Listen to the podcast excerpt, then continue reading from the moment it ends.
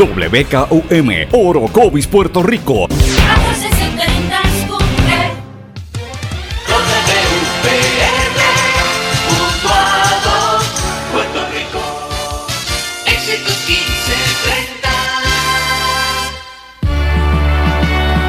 Transmite WEXS Patillas Guayama. XXX 61. Escuchas WMDB desde Fajardo, Puerto Rico, a través del 1480M y a través de www.el1480.net.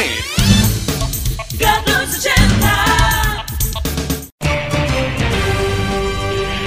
Todo lo que dice genera controversia. Cada vez que ella se expresa, los haters se agitan, los políticos tiemblan porque es la única comprometida con la verdad. Periodista, bloguera, relacionista licenciada, analista de la noticia, escritora y le dicen la provocadora en las redes sociales. Y ahora comienza en blanco y negro con Sandra Rodríguez Coto. Bienvenidos a su programa en blanco y negro con Sandra. Hoy es viernes 21 de septiembre de 2018, nuestra edición número 108 por aquí por la red informativa de Puerto Rico. Les saluda Sandra Rodríguez Coto. Buen provecho si almorzaron o si están por almorzar. Y, eh, y también felicidades porque hoy es viernes, día de fiesta, día de descanso, día de prepararse para salir corriendo de los trabajos y estar durante los próximos días descansando con su familia o si le toca trabajar en la casa, pues por lo menos está haciéndolo en su casa, ¿verdad? pegar manguera, limpiar la casa, hacer la compra, todas estas cosas que le toca a uno los fines de semana. Pero ciertamente pues uno necesita ese descanso los días de asueto, así que el viernes es un día bien chévere para todo el mundo, para la gran mayoría de la gente. Hoy es un viernes especial porque eh, todavía seguimos conmemorando un poco los efectos del huracán María en el primer aniversario que fue el día de ayer y se quedaron muchas cosas en el tintero en nuestra conversación, ¿verdad?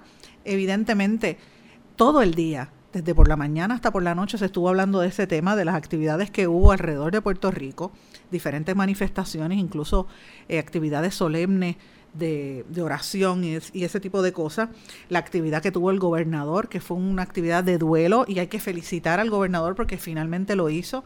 Muchas personas reclamamos que en Fortaleza debían tomar esa actitud y hacer esa eh, algún tipo de, de, de evento que sirviera como un mensaje oficial al país de que estábamos pasando el duelo, porque cuando muere alguien usted tiene que hacer el velatorio, usted tiene que velarlo y, enterrar a sus muertos. Y evidentemente eh, no habíamos hecho eso en Fortaleza, en Puerto Rico, y yo pues soy una de las que se unió, por además de cientos de personas que lo estábamos reclamando. Yo en el caso personal puedo decir que en más de tres ocasiones escribí columnas o ensayos sobre el tema, y yo sé que alguna gente en la fortaleza no le gusta. De hecho, tengo que decir que hay, gente en fortaleza que yo no puedo decir nada porque cada vez que digo algo le caen arriba al que sea, mandan a los trolls a, insultarlos. Ayer me enteré en una actividad que hubo en la noche, la presentación del libro Crónicas de María en, la librería Casa Norberto en Plaza Las Américas. Me encuentro con unos jóvenes del podcast eh, Zona, eh, ¿cómo es?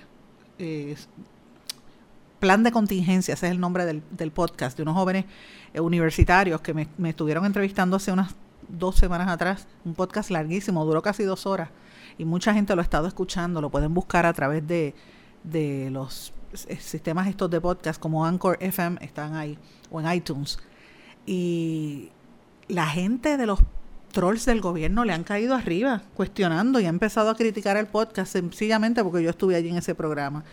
¿Qué es lo que le pasa a la gente en Fortaleza, que todavía es la hora que no acepta las críticas? Miren, señores, se les aplaude lo que hacen bien, pero si lo hacen mal no podemos estar aplaudiéndolo. A mí no me importa el partido que sea, la realidad es que nosotros estamos sufriendo todavía los embates del, huracán y no podemos ser ni falsos ni embusteros, ni, ni estar cargándole la, cola, la cola, ni estar en el, en el ambiojismo, como dicen por ahí, lamiendo ojo a toda esta gente. Mira, no cuando aquí todavía hay tanta gente en sufrimiento. Miren, mucha gente quizás no había visto durante todo este año las imágenes que los canales de televisión, por ejemplo, han presentado de tanta gente todavía en necesidad al día de hoy. en esos campos, en esas carreteras que están totalmente destruidas en Jayuya, en Utuado, en Orocovi, en el interior de la isla. Es terrible, la gente pasando mucha necesidad en, Yabucoa, en Naguabo y en tantos pueblos, incluso hasta en San Juan, pasando necesidad extrema, viviendo en, en condiciones infrahumanas, como si uno estuviera viendo vídeos de, de países del tercer o cuarto mundo, como si fuesen las zonas más pobres en América Latina, por ejemplo, pues así estamos en muchas áreas Puerto eh, aquí en Puerto Rico. Ciertamente el huracán descorrió el velo, lo hemos podido ver. Y hay gente en el gobierno que no le gusta que uno hable de esto. Y mira, uno tiene que mencionarlo hasta que las cosas no se enmienden, uno tiene que seguir señalándolo hasta que por lo menos a alguien se le prenda el bombillo. Pues mira, a alguien se le prendió el bombillo y finalmente ayer se hizo ese acto de, duelo, las banderas estuvieron a media asta y hay que felicitar al gobernador por haberlo hecho, fue muy apropiado y me parece que fue una actividad muy solemne e, e importante. Ese tipo de cosas son importantes para que el país pueda tener un cierre, un closure, como dicen en inglés, a las situaciones. Y tenemos que decir algo claramente, pasó el huracán María, eh, no todo es negativo. Hay muchos signos de recuperación, hay mucho simbolismo de cómo el pueblo se ha unido, cómo han habido muchísimas alianzas en el sector, sobre todo cívico, y cómo nos hemos ido levantando poco a poco el, ejemplo de civismo y de, y de colaboración que ha habido a nivel comunitario. Esas cosas son importantes. A nivel de desarrollo económico, el sector del turismo ha tenido mucho crecimiento. Este, por ejemplo, ayer se supone que hubiesen entre 14 a 19 mil turistas de cruceros que llegaron a San Juan. Este año iba a cerrar con un 1.7 millones de, de turistas de cruceros que eso rompe el récord del 2015, que llegaron 1.5 millones. La meta del gobierno es llegar a 2 millones de visitantes solamente de cruceros para el 2020. Eh, y obviamente tenemos que reconocer que a pesar de los grandes daños que dejó el huracán, 90 mil millones estimados en, en términos de dólares, y el estimado de muertos en 2.975, la realidad es que nos estamos moviendo. Puerto Rico en algunas cosas ha adelantado. Eh, obviamente se ve un poco en, en, la actividad comercial, ¿verdad? Que sigue subiendo en el mismo aeropuerto, por ejemplo. Pero todavía seguimos viendo tantas casas en la isla que siguen con los toldos azules que son se supone que sean eh, temporales, no, no, no permanentes. Y es un riesgo para la gente que vive allí. Todavía las calles están sin semáforos, sobre un casi un 40% de las calles no tienen semáforos en Puerto Rico. Es bien común ver zonas donde se va la electricidad. Ayer en San Juan hubo como 17 apagones durante toda la, tarde. También Vemos eso sobre todo en pueblos como Caguas, en Aguas Buenas, en Gurabo, mucho, mucha inestabilidad en el sistema eléctrico y las islas municipios, imagínense, bien que es Culebra, la situación allí es caótica. Eh, pero por lo menos vemos algún, algún crecimiento en términos de, de la construcción de viviendas y el arreglo de algunas áreas y también eh, vemos una acción de parte del gobierno. Lo que hizo el gobierno hace dos días de demandar a las compañías aseguradoras es importante. Y eso hay que aplaudirlo. Ya era hora de que el gobierno metiera mano, porque las compañías de seguros se supone que tengan unos reaseguros para, para poder costear las primas que venden y que usted está pagando a lo largo de un año. ¿Cómo es posible que usted pague una prima entonces no le quieran dar el dinero después que usted estuvo meses y años pagándola? Pues mira, ya era hora de que metiera mano. Yo me alegro porque el gobernador lo haya hecho y lo aplaudo. Eso hay que aplaudírselo a Fortaleza. Me parece que es una determinación muy acertada, tanto del gobierno como de DACO, que, también eh, demandó del gobernador, debo decir, y el comisionado de seguros. Pero pues tenemos que admitir que todavía es un yin y yang. ¿sabes? Hay cosas buenas, hay cosas malas el sector de la construcción está esperando que venga la inyección económica para poder hacer las casas y hacerla, arreglar todas las áreas que están eh, destruidas, zonas como Naguabo, como Yabucoa, que todavía están como si hubiese sido el huracán en el día de ayer. Hace falta que empiecen a moverse con rapidez en esa zona. Pero eh, también podemos decir que a nivel de los comercios hemos visto un, un, leve repunte, a pesar de que ha habido tanto comercio al detalle, sobre todo, que están cerrados. Conversaba yo ayer con Dr. Chopper sobre ese tema y ciertamente eh, el, sector al detal ha sido uno de los más golpeados, primero por la economía en Estados Unidos, los cierres de tiendas, y segundo porque aquí todavía hay centros comerciales y tiendas que no han abierto. Eh, por ejemplo, el Mall de San Juan, que es uno de los más grandes, las dos tiendas principales siguen cerradas. Así que hay unas situaciones ahí que vemos en unas cosas que subimos y en otras no. El proceso es lo importante, el proceso es la, y la actitud que usted asume en ese proceso es mucho más importante.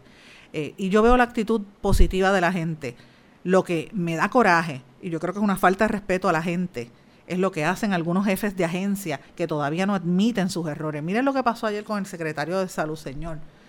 Este señor se molestó con el compañero de Guapa Televisión, eh, Lenín, Rafael Lenín, porque Rafael Lenín le pregunta cuál era su, y le, le preguntó de una manera muy respetuosa cuál es su eh, opinión en torno a la gente que le dice que él estaba desaparecido durante el huracán. Y él se molestó le dijo, no, yo estuve allí, Dios me vio, Dios sabe, yo estaba con las comunidades, etcétera. Mire, el rol del secretario de salud en una emergencia no es estar necesariamente con las comunidades, es alertar al país entero, es dar información, es dar eh, educación, datos de cómo tú evitar que se rieguen eh, epidemias, cómo tú prepararte.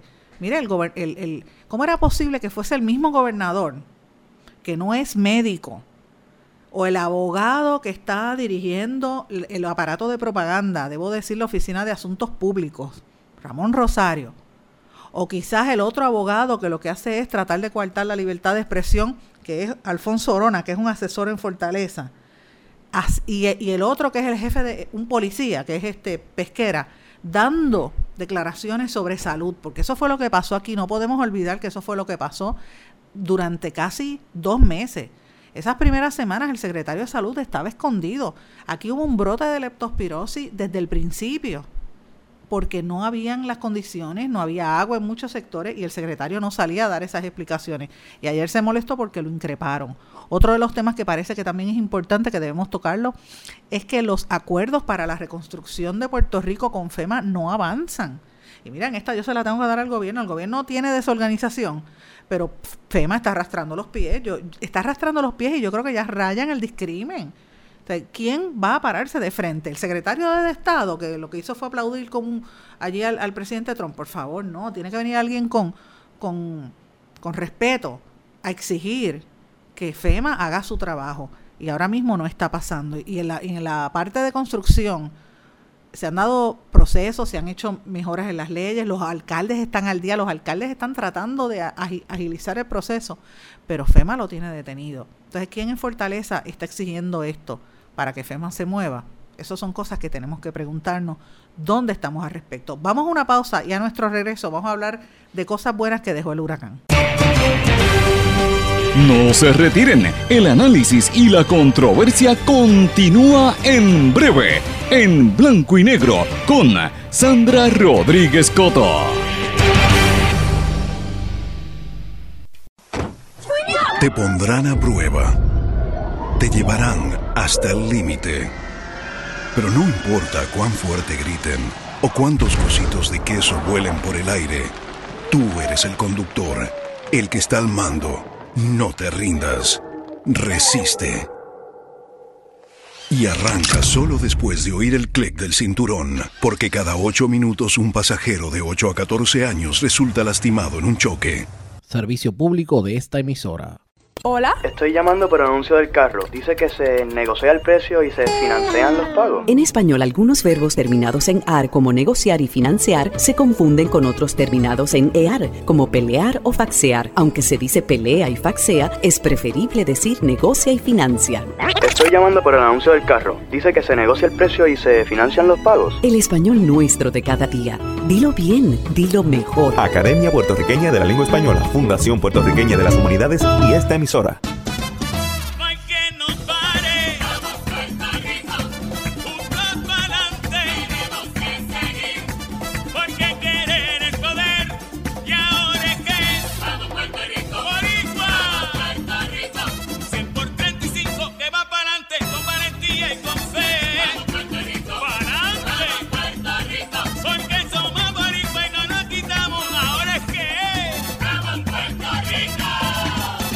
Más de 100.000 perros desamparados en las calles de Puerto Rico.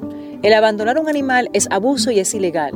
Si ya no puedes atender a tu perro, llévalo a un albergue o centro de control. Si lo abandonas en la calle, le estás garantizando una muerte dolorosa y segura.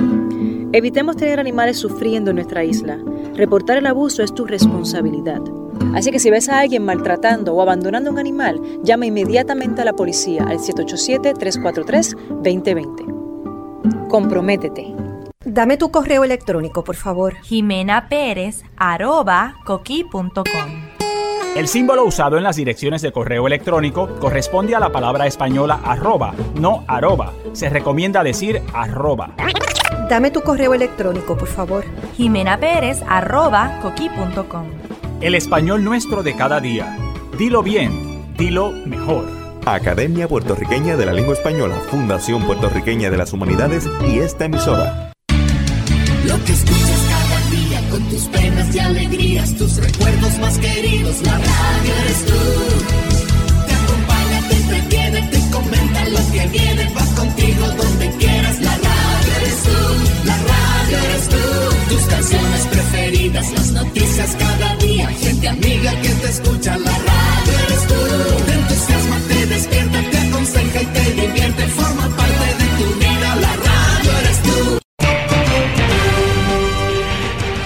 ya regresamos con el programa de la verdad en blanco y negro con Sandra Rodríguez Coto. De regreso en blanco y negro con Sandra. Bueno, no todo es negativo, como siempre digo, hay cosas bien positivas, bien bonitas que se dieron a raíz del paso del huracán María. Y una de esas cosas para mí eh, más fundamentales fue que des- de- redescubrimos el don que tenemos los humanos, los puertorriqueños, de unirnos en el momento de la mayor necesidad y de crear alianzas y de, y de olvidarse de las, de las cosas que no son importantes, las cosas superficiales, concentrarnos en lo importante que es en la familia, en los amigos, en la vida. Y, y para mí eso fue fundamental, la experiencia durante todos esos meses después del paso del huracán. Y una de las cosas que a más a mí me marcó en todo este proceso, bien al principio, como a los dos días o tres del paso del huracán, eh, yo hablé con mi amiga, la escritora Mayra Santos Febres, y le digo, Mayra, ¿qué va a pasar? Porque el Festival de la Palabra, que es la- el evento cumbre donde todos los escritores internacionales vienen a Puerto Rico, Puerto Rico está, eh, por decirlo así, está rankeado número uno de los principales centros en América Latina para traer las mejores letras, los mejores escritores, y esto está fomentando mucho la cultura en Puerto Rico. Eh, y evidentemente la gente dice, ay, pues la gente no le gusta leer, pues mire, vaya al festival para que usted vea, vaya a las librerías, el, el deseo de la gente de, de compartir y de conocer. Pues mire, Puerto Rico está bien, bien eh, posicionado a nivel de todo América Latina. Y este festival, pues se tenía que suspender. De hecho, se suspendió. Yo le decía a Mayra Santos Febres, la, la escritora y amiga, Mayra, ¿qué va a pasar? Pues mira, no sé qué vamos a hacer, pero tenemos que tirarnos a la calle. Y como ella, muchos escritores se tiraron a la calle, me tiré, porque yo también fui con el grupo de maestros en varias ocasiones, me tocaron varios pueblos eh, y escuelas. Sobre cerca de 10.000 niños se visitaron, entre niños y adultos, en más de 150 escuelas, en alrededor de nueve meses. En vez de hacer el festival, empezaron a ir a las escuelas a llevar, eh, iban a los refugios, recuerdo cuando íbamos a los refugios, la gente a veces no pedía ni comida ni agua, lo que querían era compañía, querían entretenimiento, algo para las mamás necesitaban espacio porque los tenían a los nenes encima, los nenes deprimidos, y, y se dieron talleres de lectura, talleres de poesía, talleres de bomba, talleres bomba y plena, talleres de, de baile, de manualidades, hasta de yoga. Y, y fueron unos esfuerzos que a nivel eh, de todo eh, organizado y a nivel de toda la isla lo hizo el Festival de la Palabra con una serie de, de coordinación de, de entidades como universidades, eh, eh, oficinas de gobierno. De hecho, el Departamento de Transportación y Obras Públicas y el Instituto de Cultura fueron fundamentales en, este tema. Y eso es parte de las cosas buenas, de las historias bonitas que se tienen que contar. Este año el festival eh, se va a llevar a cabo del 9 al 14 de octubre en el Parque Luis Muñoz Rivera en San Juan y en el Archivo General y Biblioteca Nacional, allí en Miramar, frente al parque. Y vienen sobre 50 escritores de Chile, Colombia, Honduras, México, España, Argentina, Cuba, República Dominicana y obviamente de Estados Unidos. El festival se le dedica este año a la escritora Esmeralda Santiago, que ustedes recordarán que ella escribió la novela cuando era puertorriqueña, también es escritora, eh, autora de Casi una mujer y del amante turco, entre otros es una de las mejores exponentes de nuestras letras en la diáspora. Y es precisamente a la diáspora quien se le está dedicando este festival, porque la diáspora fue importante en este proceso. Eh, fue, la, fue muchos de los puertorriqueños que estaban fuera de nuestra isla fueron los primeros en darnos la mano. Así que a ellos se les está dedicando con el, con el lema Es tiempo de regresar.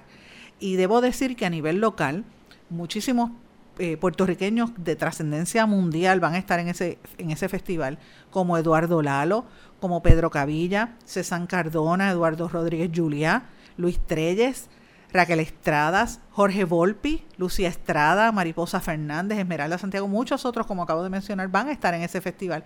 Y yo les recomiendo, miren, si usted no tiene nada que hacer, vaya. Yo sé que eh, alrededor de, eh, creo que son 100, 125 escuelas que ya se han apuntado para el festival de este año.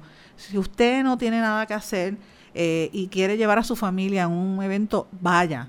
Le digo de verdad porque es una cosa bonita y va a demostrar, va a ayudar para que este tipo de actividad se siga propagando. Nosotros estuvimos ayer en conversación con los organizadores, ellos celebraron una rueda de prensa entre muchas de las actividades que se llevaron a cabo durante el día de ayer. Eh, debo decir que yo estuve en un montón de sitios ayer y ese fue uno. Eh, en una conferencia que, que, se llevó a cabo allí en el, en el Archivo General. Estuve conversando largamente con el director del Instituto de Cultura, estuve conversando con algunos de los eh, directivos de Univision Radio, que este año son los que están auspiciando el festival, también con EDP College. O sea, había gente de, diferentes medios, de competidores nuestros, ¿verdad? Pero es importante que se mencione porque están respaldando este proyecto porque entienden que es importante para el país y para la literatura. Así que yo los recomiendo. Yo voy a presentar mi libro el día 14. Este es mi, mi, tercera, mi tercer libro, pero formalmente lo presento el 14 allí en el festival y están todos cordialmente invitados cuando una vez salga el, programa final.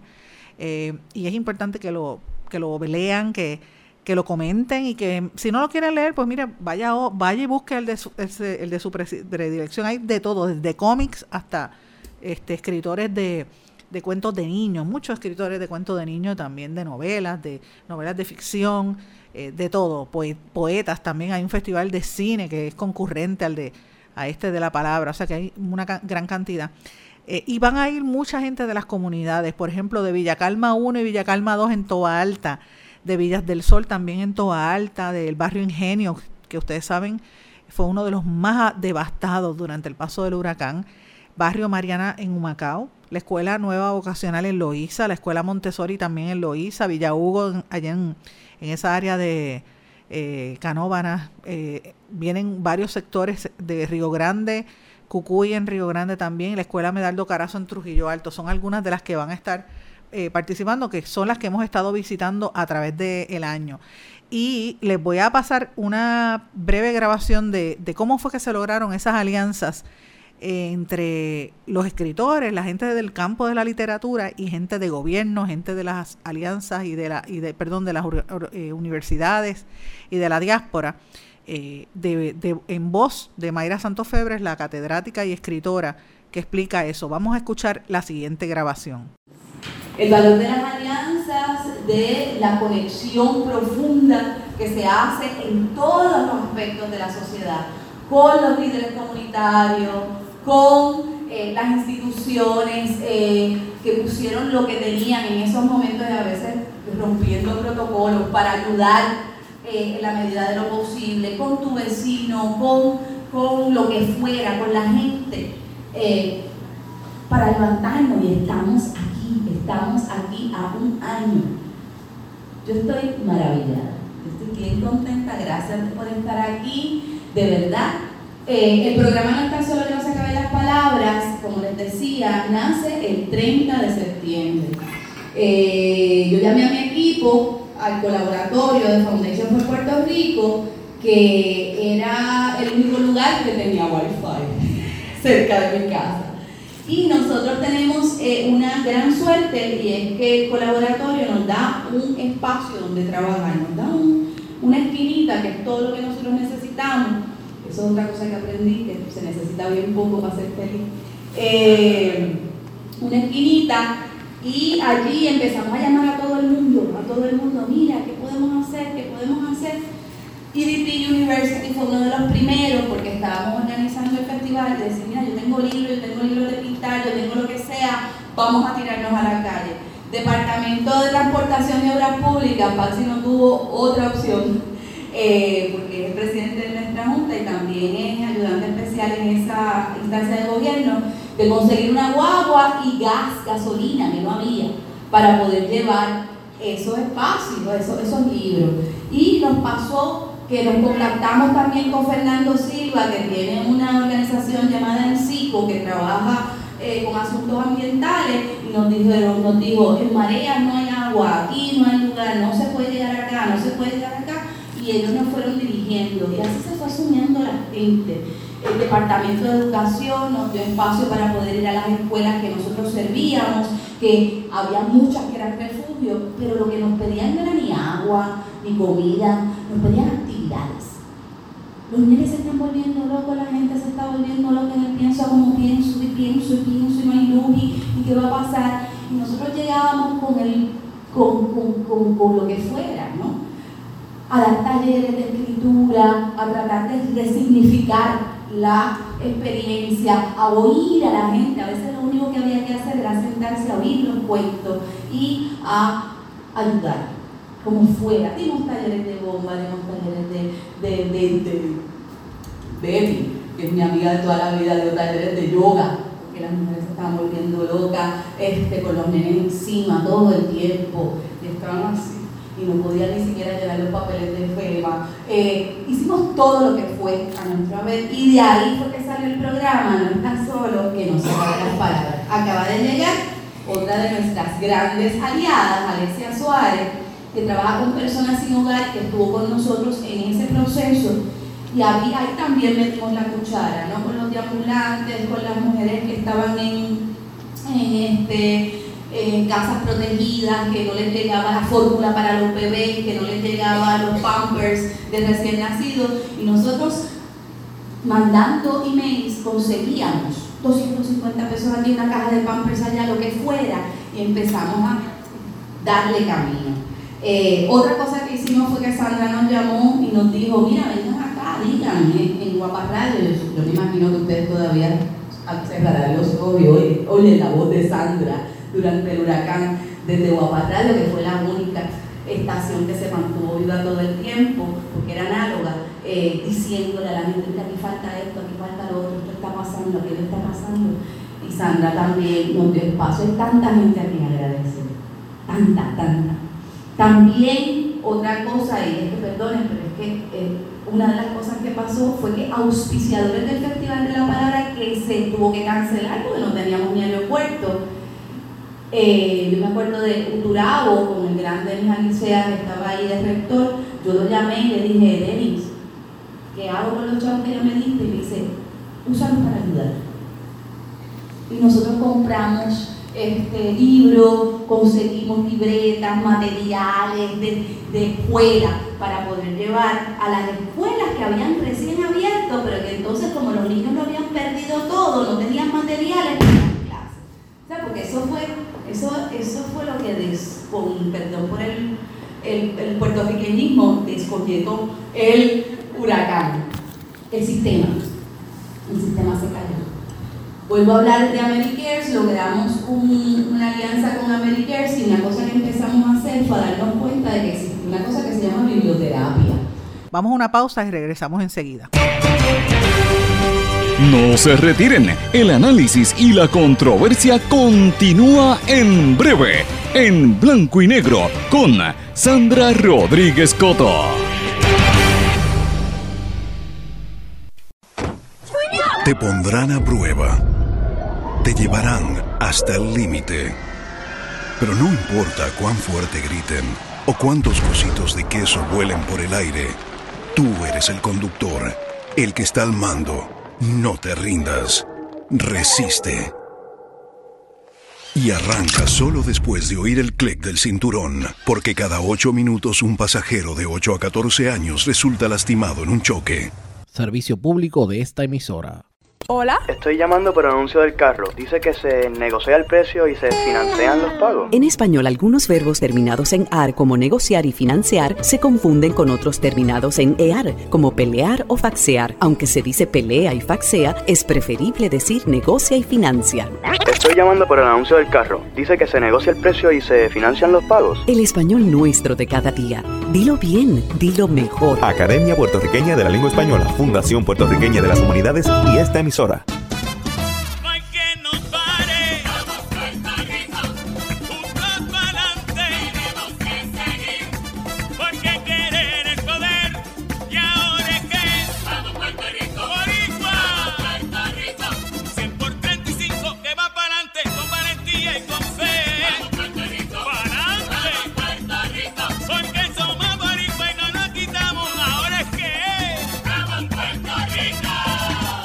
Hay más de 100.000 perros desamparados en las calles de Puerto Rico.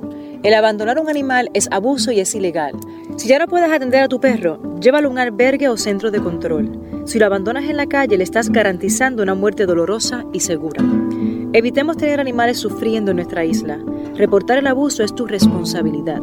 Así que si ves a alguien maltratando o abandonando un animal, llama inmediatamente a la policía al 787-343-2020. Comprométete. Dame tu correo electrónico, por favor. Jimena Pérez, arroba coqui.com. El símbolo usado en las direcciones de correo electrónico corresponde a la palabra española arroba, no arroba. Se recomienda decir arroba. Dame tu correo electrónico, por favor. Jimena Pérez, arroba coqui.com. El español nuestro de cada día. Dilo bien, dilo mejor. Academia Puertorriqueña de la Lengua Española, Fundación Puertorriqueña de las Humanidades y esta emisora. Que escuchas cada día con tus penas y alegrías, tus recuerdos más queridos, la radio eres tú. Te acompaña, te entretiene, te comenta lo que viene, va contigo donde quieras, la radio eres tú, la radio eres tú. Tus canciones preferidas, las noticias cada día, gente amiga que te escucha, la radio eres tú.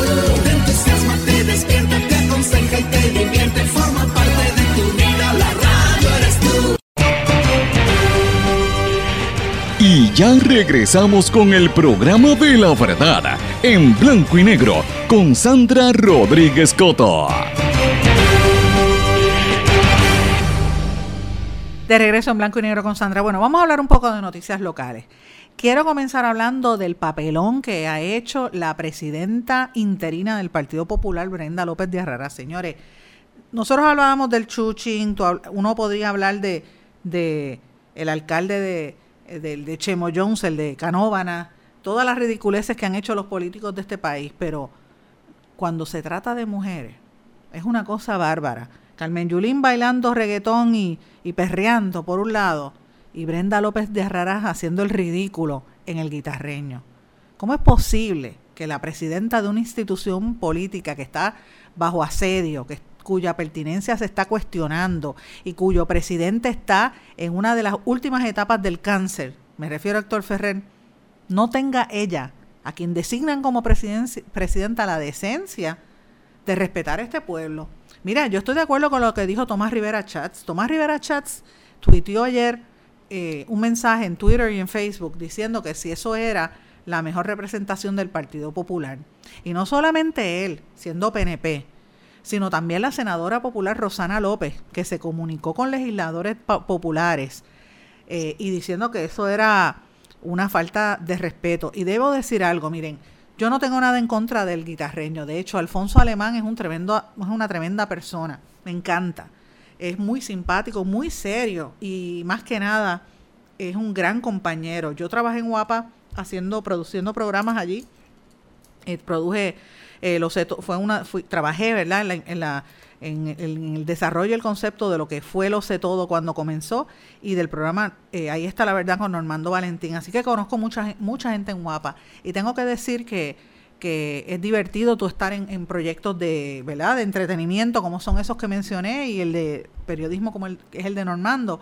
Pero cuando uno conoce artistas pues uno sabe quiénes tienen madera, quiénes son buenos compañeros. Alfonso Alemán lo es, es una persona encantadora, de verdad que lo digo, es encantador. Y tiene una razón de, de, de ser de su programa y de su personaje. perfecto, yo lo voy a defender hasta, hasta lo último. Pero una cosa es él y una cosa es un legislador que usted está pagándole el sueldo, que se supone que lo represente usted, sea popular o PNP, y que en el horario de estar, en vez de estar trabajando en una vista pública, se va allí a, hacer un show. Cuando no es Brenda López de Rará, es el otro espécimen este, este Georgie Navarro que ese es otro que debería darle vergüenza. Siempre está haciendo espectáculos borrachos, hablando malo con la gente, hostigando mujeres, como hizo, y está evidenciado, todo Puerto Rico lo ha visto. Entonces yo me pregunto, ¿será que por estar haciendo ese ridículo vuelven y los eligen? eso es lo que este pueblo merece. Nosotros estamos aprendiendo, no aprendemos nada de, nuestra realidad. Miren, gente así como ellos, eh, lo que hacen es daño, mm, olvídate del Partido Popular, es al país sea, nosotros no podemos seguir pensando en partidos políticos cuando vemos este tipo de cosas, porque la misma ridiculez que hizo Brenda López, de Arraraz en un año, en un día que debe ser un día de conmemoración, como fue el día de ayer, de estar bailando y, haciendo ridiculeces con, con el personaje del guitarreño. Es lo mismo que hace Georgie Navarro, que se pasa, yo creo que él tiene hasta un contrato, tienen que estar pagándole. Eso habría que investigarlo, a ver si, si, si esos dos reciben dinero de Guapa Televisión, porque es que están todos los días allí robando cámaras, en vez de estar en la legislatura o visitando gente y visitando comunidades. Entonces, e, eso es lo que nosotros necesitamos. Pues mira, la, senadora popular Rosana López empezó a, criticar y estuvo con varios legisladores del Partido Popular a quienes les envió por WhatsApp, otra vez por WhatsApp, esto es entre los populares y PNP, esa red es la, la favorita. Rosana López le envió el video y ella decía, Brendita López, aparece hablando con voz aniñada. Frente a una pizarra, el personaje le pide que haga el dibujo una pizarra y la representante indica que ha dibujado fuego, fuego. Esto provocó que la senadora López enviara el mensaje que dice, esto es lo que somos, esto es lo que necesitamos para salir de donde estamos como partido. ¿Esta es la estrategia entonces? Pregunta ella. A lo que López de Arraras contestó en el mismo grupo, ay bendito Rosana, la señora López de Herreras no ha querido dar explicaciones sobre el tiempo que pierde estando allí en el, en el programa del guitarreño y no hace comentarios. Yo creo que la prensa completa debería ir, metérsela en la oficina hasta que ella dé explicaciones. No solamente a ella, oigan, también a la de Jordi Navarro. Y exigirle cuántas horas al año le dedican a estar en esos programas perdiendo el tiempo. Y no solamente en eso, sino, en los demás. Porque una cosa es tú dar una entrevista de algún tema, una legislación que tú estés trabajando, de alguna situación que eh, como legislador estés representando en tu comunidad o para tus constituyentes. Y, otra cosa muy diferente es ir a hacer el ridículo como han hecho estos legisladores. Esto es una vergüenza para este país. Y ya basta de este tipo de ridiculeces. Y mira, Brenda López de Herrera, peor todavía, le debería dar vergüenza porque las mujeres en este país no tienen la, misma oportunidad laboral que muchos, que los hombres. Y si una llega a una posición, tiene que darse a respetar, tiene que hacer un buen trabajo y tiene que ser seria. Esta Brenda López Herrera es una ridícula, es lo que ha hecho ahí. Yo quisiera que ustedes vieran ese vídeo, eso está viral y es una vergüenza para este país. Así que, mira, no vale la pena. Hay que evaluar las ejecutorias de esa, de esa el legislador a ver qué ha hecho por el país. Aparte de estar bailando y haciendo de nena chiquita en un programa de televisión, que yo sepa ya no es actriz. Ah, la otra que está en eso también, eso de la Boy, que está, yo sé que ahora los legisladores son part-time, pero está, se pasa en el Canal 11, ahora es la analista política. Yo no sé cuál es la, la, la ética que hay entre ser analista y legislador a la misma vez. son cosas este, importantes que tenemos que estar mirando. Ella está en el Canal 11. O sea, que, que miren esto, dónde estamos las mujeres paradas en la, en la legislatura y en la política. Rosana López bailando y la otra siendo de analista. Vamos a ver. Y paso ahora a una tercera mujer. Y esto me da pena porque como mujer y como feminista a mí no me gusta estar criticando otras mujeres. Pero si es que lo están haciendo mal hay que decírselo. Eh, es una vergüenza. uno mira cómo eran las legisladoras antes, unas mujeres tan, tan dignas y tan... Yo me acuerdo de esta doña Mercedes Otero de Ramos, una señora tan seria y tan proper. Y ahora uno ve esta, esta este, Brenda López de Raraz haciendo de ridículo en televisión, haciendo de payasada. Eso es una payasada lo que estaba haciendo. Y vamos a esta otra. O mire la lista. Yulín, Brenda López, Zoela Boy. Y ahora voy a Norma Burgos. Norma Burgos no es legisladora ya, ella es la comisionada electoral del Partido Nuevo Progresista. Y ella no se quita ella va a llegar hasta el apelativo para tratar de parar la investigación de los vagones. ¿Qué es lo que Norma Burgos está escondiendo? ¿Qué es lo que está escondiendo? Porque ella no quiere que se sepa que esos vagones que tenían escondidos allá en la Comisión Estatal de Elecciones estaban llenos de suministros para los damnificados del huracán María. ¿Qué tenían que hacer esos vagones en la Comisión Estatal de Elecciones en vez de darlos a la gente que necesitaba? ¿Qué es lo que ella está tapando? ¿Y por qué ella insiste en acudir al tribunal? Ella no está de acuerdo con lo que dictó el tribunal de primera instancia, que dijo que no había legitimación activa, eh, y ella dice que, que fue una decisión política, porque la jueza sí que fue nombrada por los populares. Pues mire, perfecto, usted podrá tener esa opinión, pero la opinión que tiene todo el país es que usted, todo el país, incluyendo los mismos del PNP, que es que usted tiene que explicar y tiene que dar explicaciones a quién usted está protegiendo. ¿Es a los hijos, como se rumora? ¿O es a algún, algún allegado del gobernador? ¿Algún, eh, este, una nueva figura tipo Anaudi? Este, porque de estos que le dan chavos a los partidos, mire, tiene que dar explicaciones quién está detrás de esos vagones y por qué ella está protegiéndolos hasta con las uñas. Esas son cosas importantes que tenemos que hablar durante el día de hoy. Y bueno, hoy tengo otra noticia también importante. Ah, por cierto, me quedo con el tema de las mujeres. Oye, el segmento hoy completo es mujeres. ¿Quién vio el concurso de Miss Universe ayer? Ganó la de la de Rincón Kiara Ortega en ese concurso. Y si me preguntan a mí quiénes eran las más bonitas y quiénes estaban en esa competencia, eh, que pudieron haber sido la reina, pues para mí estaba entre Zuleika Rivera, Dayanara Torres y Denis Quiñones. Cualquiera de esas tres las, las volvían a, poner a competir y cualquiera ganaba, porque para mí eran más bonitas. Y es más, Deborah Carty también, más bonita que todas las que estaban allí juntas. Pero bueno, esa, esa es, así, estaban muy, muy guapas, muy, muy hermosas. Dayanara, en el caso, yo por ejemplo soy amiga de, de Zuleika. Eh, de hecho, fue mi, mi clienta y yo quiero mucho a Zuleika Rivera eh, y, conozco a su familia, a su papá, particularmente su mamá, sus hermanos y, el bebé.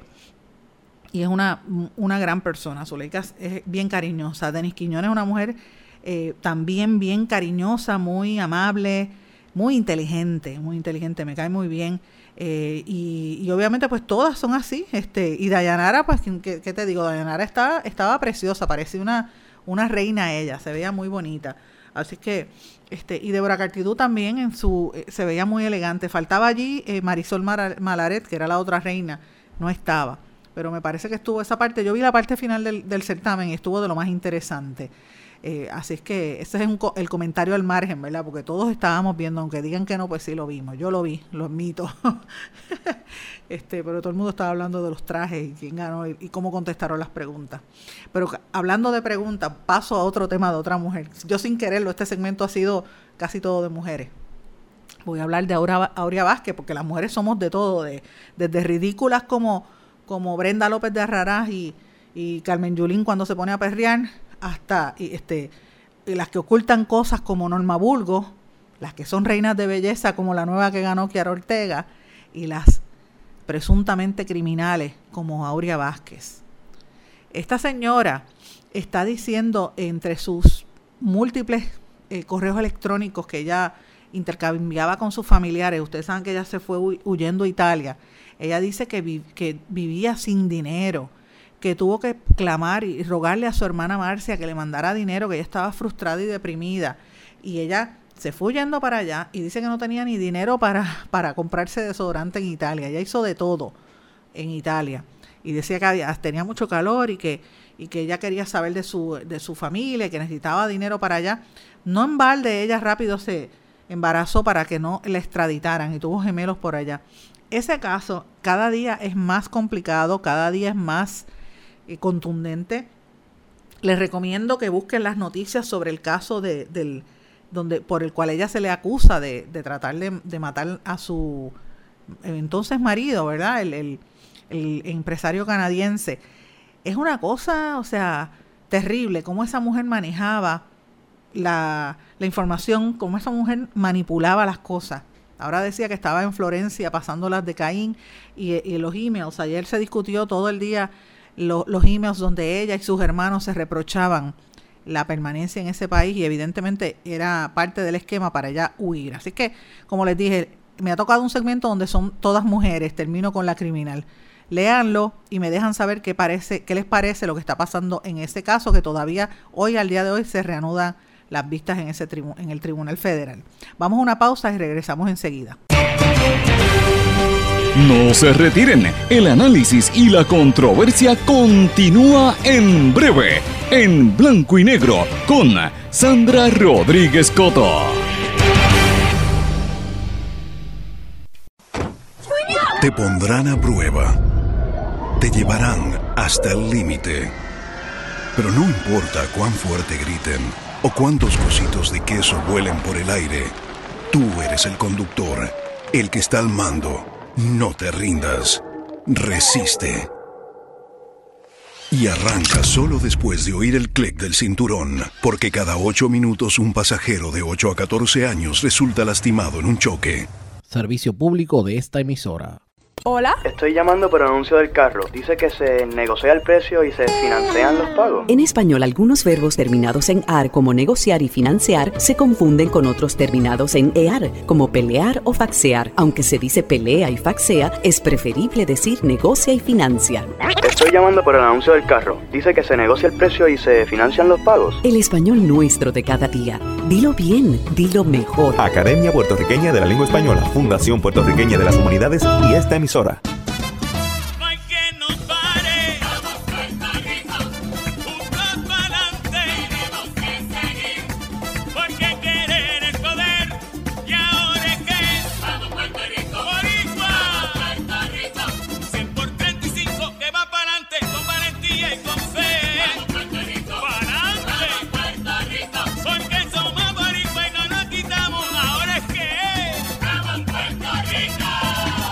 Hay más de 100.000 perros desamparados en las calles de Puerto Rico. El abandonar un animal es abuso y es ilegal. Si ya no puedes atender a tu perro, llévalo a un albergue o centro de control. Si lo abandonas en la calle, le estás garantizando una muerte dolorosa y segura. Evitemos tener animales sufriendo en nuestra isla. Reportar el abuso es tu responsabilidad. Así que si ves a alguien maltratando o abandonando un animal, llama inmediatamente a la policía al 787-343-2020. Comprométete. Dame tu correo electrónico, por favor. Jimena Pérez, arroba, coqui.com. El símbolo usado en las direcciones de correo electrónico corresponde a la palabra española arroba, no arroba. Se recomienda decir arroba. Dame tu correo electrónico, por favor. Jimena Pérez, arroba, coqui.com. El español nuestro de cada día. Dilo bien, dilo mejor. Academia Puertorriqueña de la Lengua Española, Fundación Puertorriqueña de las Humanidades y esta emisora. Lo que escuchas cada día con tus penas y alegrías, tus recuerdos más queridos, la radio eres tú. Te acompaña, te entretiene, te comenta lo que viene, vas contigo donde quieras, la radio eres tú, la radio eres tú. Tus canciones preferidas, las noticias cada día, gente amiga que te escucha, la radio eres tú. Te entusiasma, te despierta, te aconseja y te divierte, forma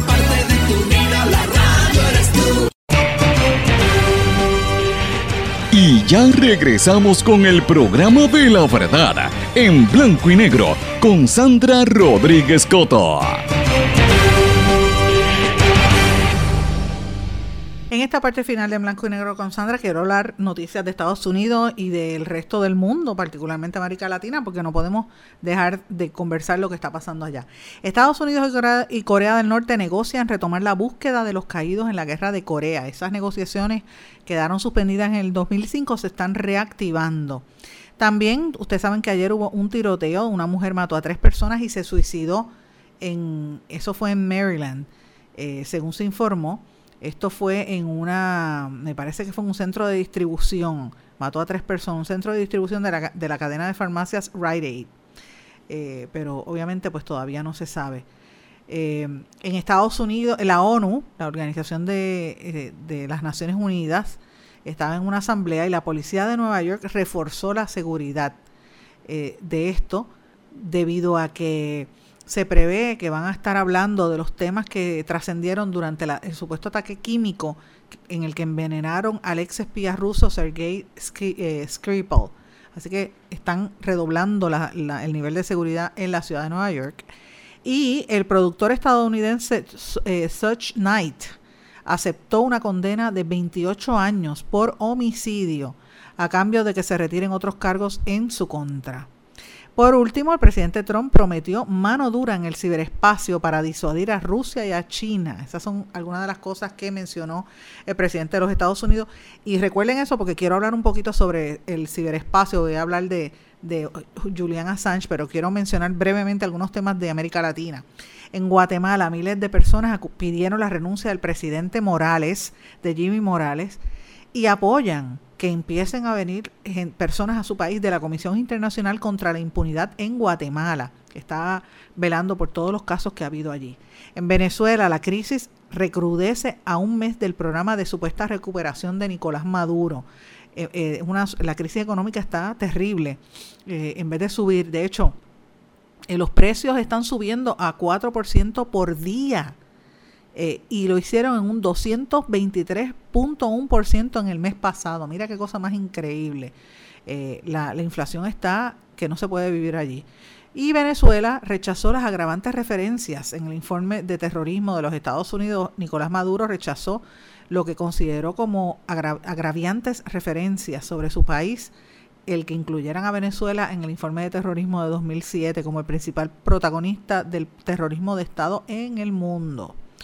En Colombia asesinaron a tres geólogos en el noreste eh, y hay uno desaparecido y se, se prevé, se cree que son eh, disidentes de la FARC.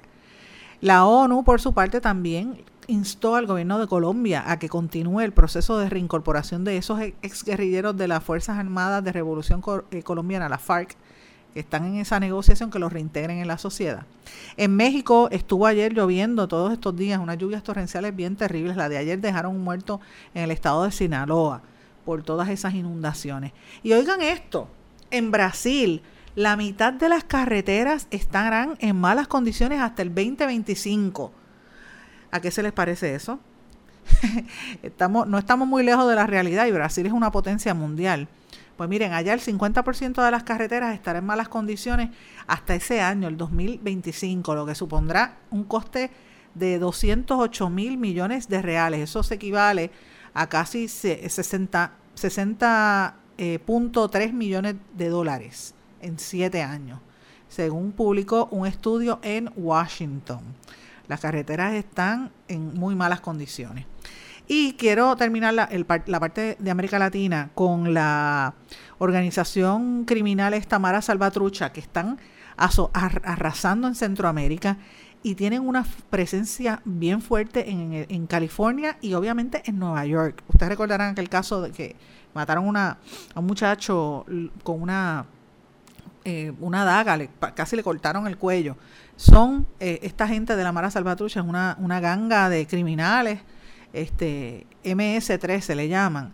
Es una organización bien, bien fuerte y opera principalmente en Honduras, Guatemala y en El Salvador, en lo que le llaman el Triángulo Norte de esa región. Esa, eh, como ustedes recordarán, lo hemos dicho varias veces, esa ganga comenzó en los años 80 en Los Ángeles, precisamente con, con salvadoreños que estaban huyendo de la guerra civil y al conocer las gangas de Los Ángeles crearon su propia ganga. ¿Qué pasa? Ellos regresar a su país, que no tenía las mismas restricciones, pues ha crecido exponencialmente, dominan sectores completos y van a los pueblos como hacían los narcotraficantes antes en Colombia. Pues mira, en Centroamérica lo están haciendo ahora. Si tú estás en contra mía, te mato, mato a tu marido, a tus hijos y por eso que la gente sale huyendo y, y, va a estar, prefiere arriesgar su vida en, Estados Unidos, entrando a, a través de Texas y de toda esa frontera con México. Prefieren este, arriesgar su vida ahí a estar a expensas de esta gente de la, de la Mara Salvatrucha. Y esa, una investigación que hizo el portal Inside Crimes, enumeró cinco formas con las que la MS-13 lava dinero. La primera, robo, importación y venta de vehículos, casi todos vehículos usados que los, los legalizan. Los número dos, bienes raíces. La compra de inmuebles a través de testaferros. O sea, a veces eh, persiguen a la gente rica, le cogen las escrituras y empiezan después a vender esas propiedades. Tercero, proveedores comerciales. Eso es un mecanismo de extorsión. Van, van y cobran, van a una feria, van a un negocio, entonces empiezan a cobrarle a la gente como un por ciento de las ventas. Tú vas, tú tienes tu, tu farmacia de la comunidad o tienes tu colmadito, pues va a la ganga y te dice, dame mi por cierto. Y se quedan con la ganancia, a pesar de que el negocio no es de ellos. Este, pero tienen amenazados a los dueños. Y lo otro, prestamistas. Hacen también préstamos y le prestan dinero a la gente y les cobran a una tasa de interés de casi un 40%. Y lo otro, pues que empiezan a transferir dinero a, través de remesas y eso hace que, de esa manera es que lavan el dinero, una cosa increíble. Y volviendo al tema, con esto quiero terminar la semana porque me parece que es importante. Hablé de, de que Trump quiere velar la cuestión de Internet en, en China y en Rusia. Pues miren, hay que hablar un poco de, Julian Assange. Julian Assange era el, jefe de, Wikileaks. Eh, un día, eh, obviamente, él dice que, en algún momento los niños van a tener que negociar su relación con todas las principales potencias mundiales. Y dice que cuando los niños nacen, eh, inmediatamente se hacen famosos a través de la red. Y entonces su vida empieza a depender porque los papás le toman foto a los bebés y le ponen el nombre con la foto en Facebook. Una vez ese nombre está en la red social, ya toda la identidad de ese niño pertenece a la red social eh, y eso pues obviamente eh, queda marcado y empiezan conflictos y eventualmente él dice que la civilización va a estar completamente eh, dependiente de lo que es la inteligencia artificial. y obviamente pues es importante que hablemos de Julian Assange, una figura fundamental en la historia, porque a él se le acusó de estar espiando contra varios países. De hecho, también se le acusó de, de casos, presuntos delitos sexuales, lo iban a, extraditar a, Suecia, lo han amenazado de muerte muchas veces y él se eh, escondió en la, en la Embajada de Ecuador desde el año 2012, no lo dejan salir de allí. De hecho, le quitaron ahora el acceso a Internet, él dice que está muy mal. ¿Por qué fue apresado? Pues miren, yo les voy a, compartir un vídeo de RT donde explica ese proceso. Escuchemos.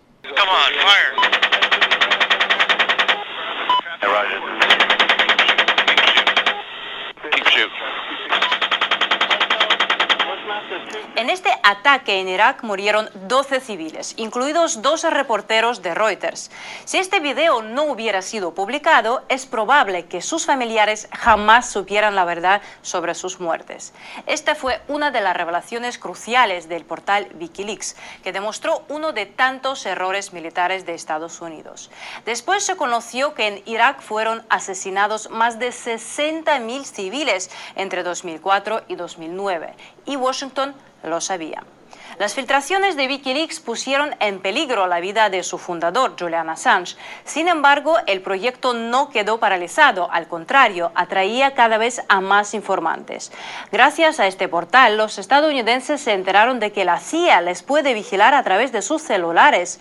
No solo la gente corriente está bajo la lupa, líderes de países como Alemania y Francia son blanco de la Agencia de Seguridad Nacional norteamericana. Otra publicación que chocó a la comunidad internacional fue sobre la cárcel de Guantánamo. Se confirmó lo que muchos sospechaban. Unas 150 personas tuvieron que pasar por la pesadilla de esta prisión sin tener culpa. Muchos eran simples campesinos, cocineros, choferes afganos o pakistaníes que fueron entregados a los militares de Estados Unidos a cambio de una remuneración. A veces los archivos ni mencionaban la causa de su detención. El recurso filtrador en 2006. Desde entonces ha publicado más de 10 millones de documentos que revelan asesinatos, abusos del poder, casos de corrupción y otros crímenes. Los informantes de Wikileaks mantienen el anonimato, pero comparten las ideas de su fundador. Su objetivo es proporcionar datos relevantes a la población que los gobiernos jamás ofrecerán. Eso es parte de las razones por las cuales Julian Assange eh, lo apresaron. Y evidentemente si usted voluntariamente pone fotos y, pone información de sus hijos en las redes sociales, pues se, expone en algún momento a que va a perder la libertad de, del anonimato, del anonimato de sus hijos. Eso es lo que está exponiendo Julian Assange, quien obviamente su vida ha corrido peligro y, su, y lo han privado de libertad, básicamente, por dar a conocer las cosas que los gobiernos trataron de ocultar, como menciona ese reportaje de RT eh, Noticias, que es un canal ruso pero ciertamente es real lo que están mencionando allí. Con esto me despido, no sin antes decir, desearles un buen fin de semana y que piensen un poquito antes de empezar a comentar sobre sus cosas personales en las redes sociales. Que pasen todos buen fin de semana y buenas tardes. ¿Se quedó con ganas de más? Busque a Sandra Rodríguez Coto en las redes sociales o acceda a en blanco y negro.blogspot.com porque a la hora de decir la verdad solo hay una persona en la cual se puede confiar. Sandra Rodríguez Coto en blanco y negro.